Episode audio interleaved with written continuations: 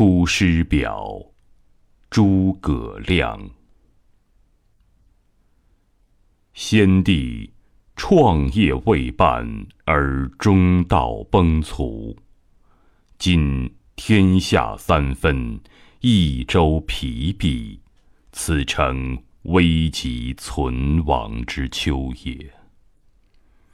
然侍卫之臣不懈于内，忠志之士忘身于外者，盖追先帝之殊遇。欲报之于陛下也。诚以开张圣听，以光先帝遗德，恢弘志士之气，不以妄自菲薄，隐喻失义，以塞忠谏之路也。宫中府中，俱为一体，治伐赃弊，不宜异同。若有作奸犯科，即为忠善者，宜服有司论其刑赏，以昭陛下平民之礼。不宜偏私，使内外异法也。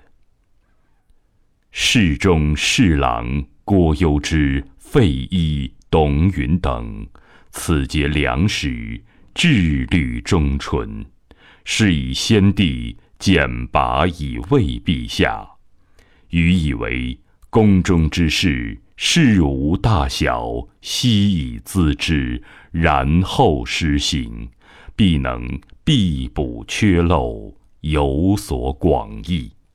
将军向宠，性情淑俊，晓畅军事，适用于西至，先帝称之曰能。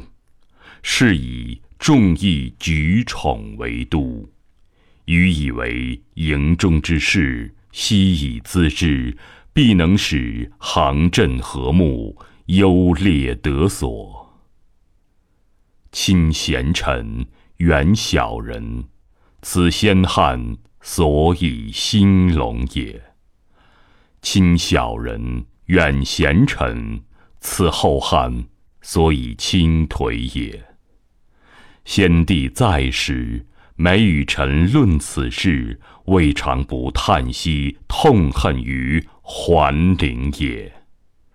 侍中、尚书、长史、参军，此系贞良死节之臣，愿陛下亲之信之，则汉室之隆可继日而待也。